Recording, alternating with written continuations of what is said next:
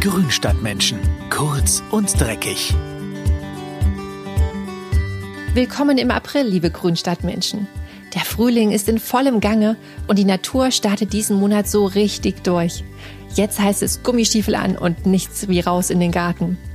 In der Aprilfolge von Grünstadtmenschen, kurz und dreckig, gibt es hilfreiche Gartentipps rund um die wichtigsten Arbeiten des Monats. Wenn ihr noch mehr Infos zu den einzelnen Themen braucht, findet ihr die wie gewohnt in den Show Notes.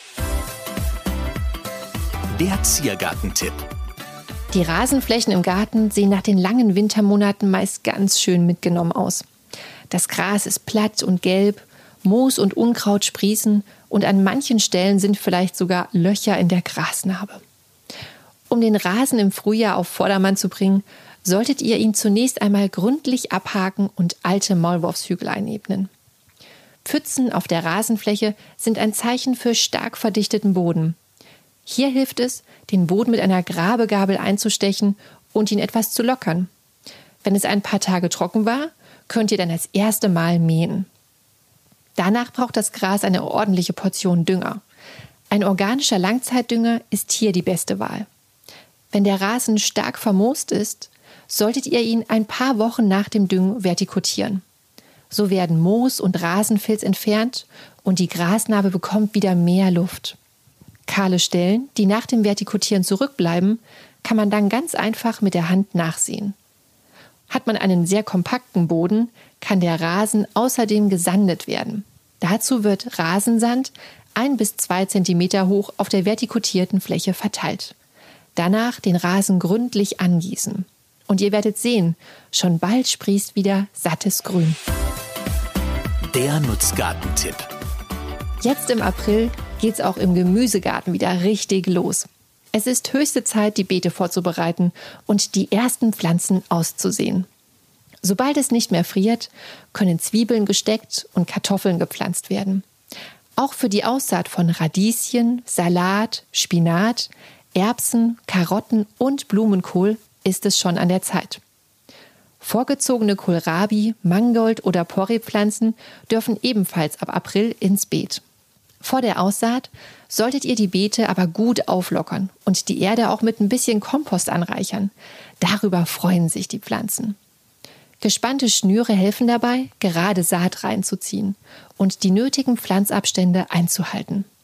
Ach ja, und vergesst nicht, an den Pflanzplätzen Schildchen einzustecken, auf denen steht, was ihr da eigentlich eingesetzt oder ausgesät habt, damit es später keine Verwechslung gibt. Der Biogartentipp. Wer einen eigenen Garten hat, kommt an einem Komposthaufen eigentlich gar nicht vorbei.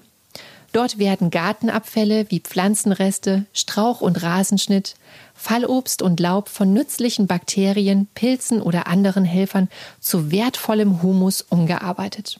Reifer Kompost, der etwa ein Jahr gelagert hat, ist ein hervorragender Dünger für die meisten Gartenpflanzen. Um einen eigenen Kompostplatz anzulegen, sollte man folgende Dinge beachten. Der Kompost darf nicht in der prallen Sonne stehen, da es sonst im Innern zu heiß wird.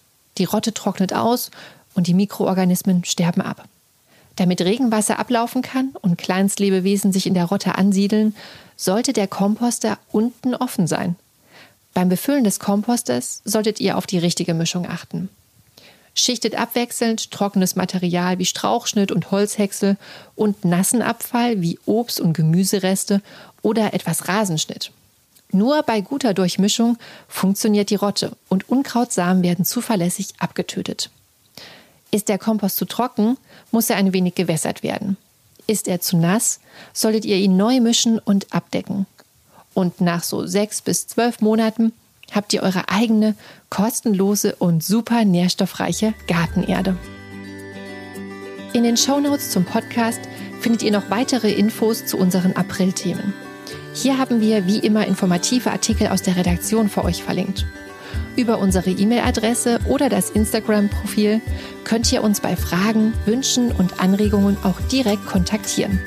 Ach ja, und wenn ihr keine Kurz- und Dreckig-Folge mehr verpassen wollt, dann abonniert den Podcast einfach bei Spotify oder Apple Podcasts. Ich wünsche euch einen super guten Gartenstart und wir hören uns hoffentlich wieder in der nächsten Folge. Eure Karina.